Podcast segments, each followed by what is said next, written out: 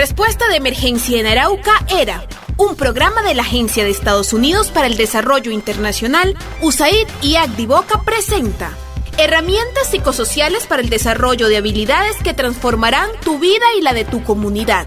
Una serie de recomendaciones para reconocer, afrontar y superar situaciones difíciles. Antes de iniciar les recomendamos prestar mucha atención para que apliquen y pongan en práctica lo aprendido en este programa.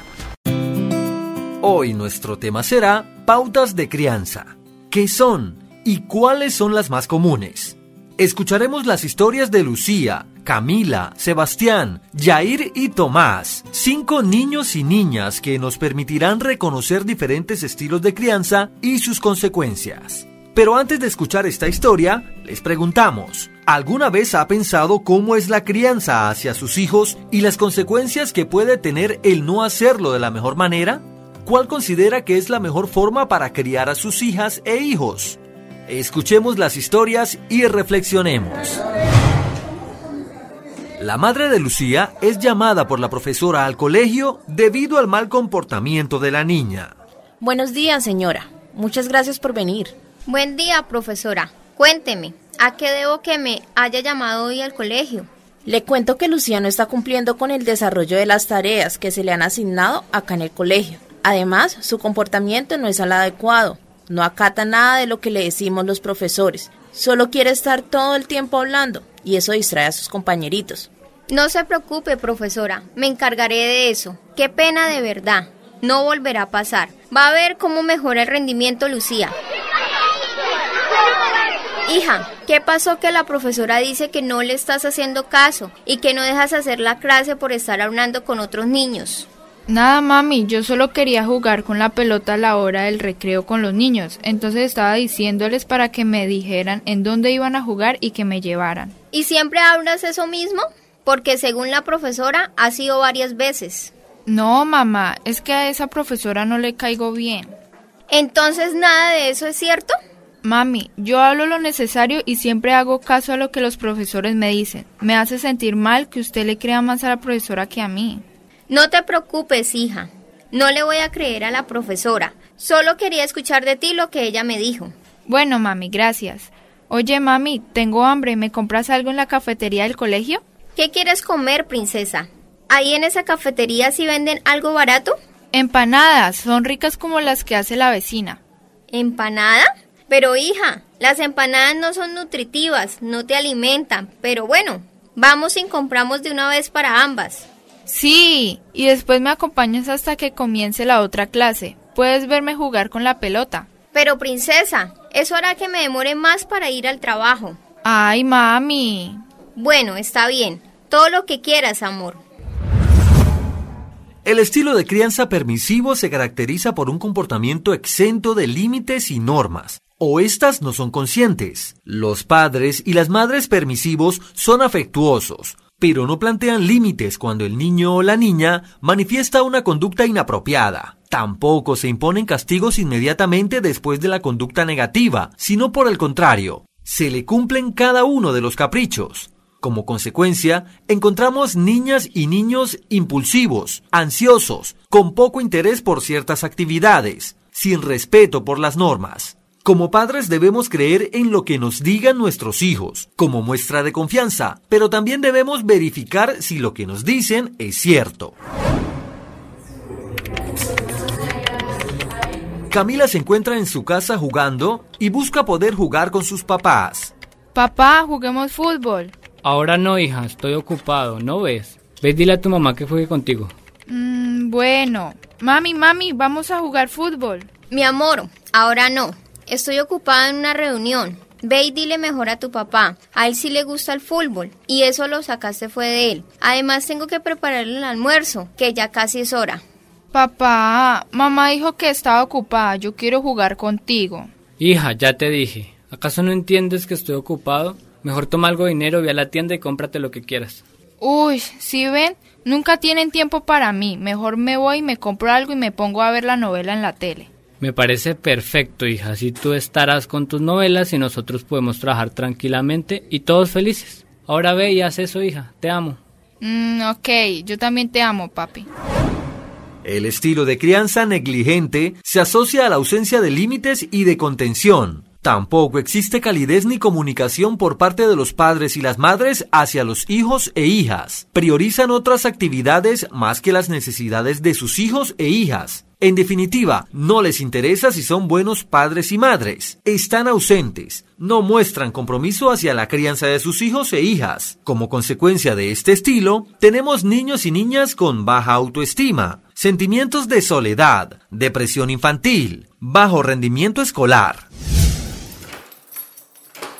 Sebastián busca el permiso de sus padres para salir a jugar. Sin embargo, ellos tienen otras cosas en mente que ponerse a jugar. Mami, ¿puedo salir a jugar? No, tienes que hacer tus tareas. Así es, así que vete a tu cuarto y ponte a hacer las tareas. No, mejor trae los cuadernos y siéntate en el comedor a hacer tus tareas aquí. Mm, bueno, está bien. Unas horas más tarde, 4 más 10, 14. ¡Sí! Terminé matemáticas. Sociales ya la había hecho. Sí, ya no tengo más tareas. Ahora sí podré salir a jugar. Mamá, papá, ya terminé. ¿Ahora sí puedo salir a jugar? Primero debes limpiar tu desorden. Mira ese reguero de juguetes que tienes por toda la casa. Recógelos primero. Bueno, papi. Ya terminé. Ya recogí mis juguetes. Voy a jugar afuera. ¿A dónde vas, jovencito? Venga para acá que ya es hora de la cena. Así que no puedes jugar, ya es muy tarde. Pero mamá. Pero nada, dijo que ya no, si no le vamos a dar pao pao. En el estilo de crianza autoritario para los padres y madres, la obediencia absoluta y sin cuestionamientos de sus hijos e hijas es sinónimo de buen comportamiento. Padres y madres son altamente demandantes con sus hijos e hijas. Se espera que el niño o la niña acate órdenes y el diálogo es inexistente. Muchas veces dejan de lado el juego y solo ven lo malo de sus hijos. Como consecuencia, se crían niños y niñas tímidos, inseguros, dependientes, frustrados, rebeldes. Jair es un niño de 10 años que entra a cursar la secundaria y tiene su primer día de colegio. Oye, Ramón, estoy muy orgullosa de nuestro hijo. Va muy adelantado en el colegio. Mira que con 10 años y ya comienza su secundaria. Sí, ojalá y le siga gustando y termine, que no le pase lo de nosotros, que por no estudiar mire lo difícil que nos ha tocado. Pues lo importante es que se mantenga y no coja malas amistades. En esos cursos los niños son más grandes y él apenas tiene 10 añitos. Por eso, Ramón, es que no lo dejo salir ni al parque. Ese queda al lado de la carpa. Es una edad muy peligrosa para mi bebé. Pues mi hija, para usted siempre todo es peligroso. Ese muchacho no puede ni asomarse a la puerta. Pues claro, Ramón. ¿No ha visto noticias? Este es un peligro para nuestros hijos. Claro que he visto. Además aquí en el barrio también se escuchan muchas cosas. Mami, bendición. Papi, ya me voy. ¿Cómo así que ya se va? Espéreme que yo lo acompaño. No, papi, Sebastián va conmigo. Nos acompañamos los dos. No, señor. Me hace el favor y espera a su papá. Usted no se manda solo. Además no conocemos bien a ese tal Sebastián. Si él va con nosotros, que nos espere. Pero papá, nos acompañamos con Sebastián. El colegio está a dos cuadras. Ustedes pueden ver desde acá si quieren. Ya le dijimos que no, Jair. Y si no va a hacer caso, no vuelve a ver a ese niño. ¿Me oyó? Está bien, mamá. Papi lo espera afuera. El estilo de crianza sobreprotector suele ser ejercido por los padres y madres excesivamente vigilantes, inseguros y temerosos. Intervienen precipitadamente para evitar cualquier obstáculo que pueda hacer errar o fallar a sus hijos e hijas. Hacen las cosas por ellos y toman todas las decisiones en su lugar. Este estilo de crianza transmite a los niños y las niñas que el mundo es un lugar amenazante y que por sí mismos no serán capaces de superar las dificultades. El jugador estrella del Nupio se aproxima por el centro del campo dejando al lado a todos sus rivales, pero yo, el portero estrella del equipo franco-canadiense, no permitiré que anote ningún gol. Se acerca, se acerca, dispara al arco y ¡gol!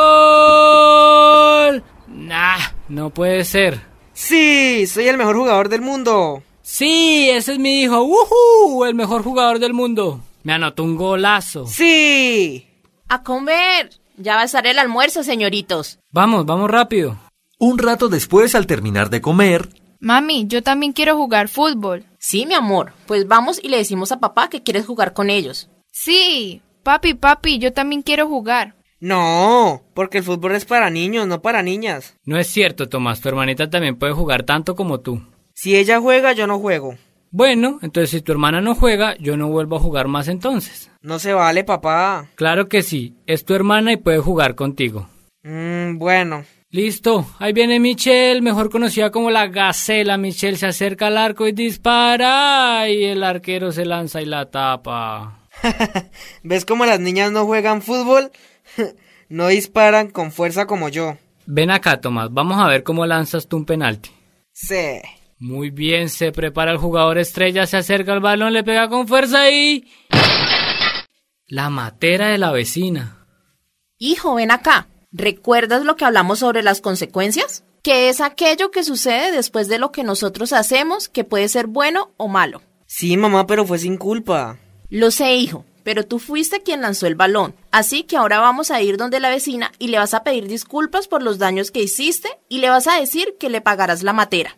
¿Y yo cómo se lo voy a pagar, mami, si no tengo dinero? Sencillo, vas a ir a ayudarle a tu papá después de hacer las tareas y con lo que él te pague lo vas a reunir hasta completar el valor de la matera. Esas son las consecuencias, amor. No es justo, debí darle más suave. Así es, amor. Piensa también que por hacer quedar mal a tu hermana le pegaste más duro al balón e hiciste muchos daños.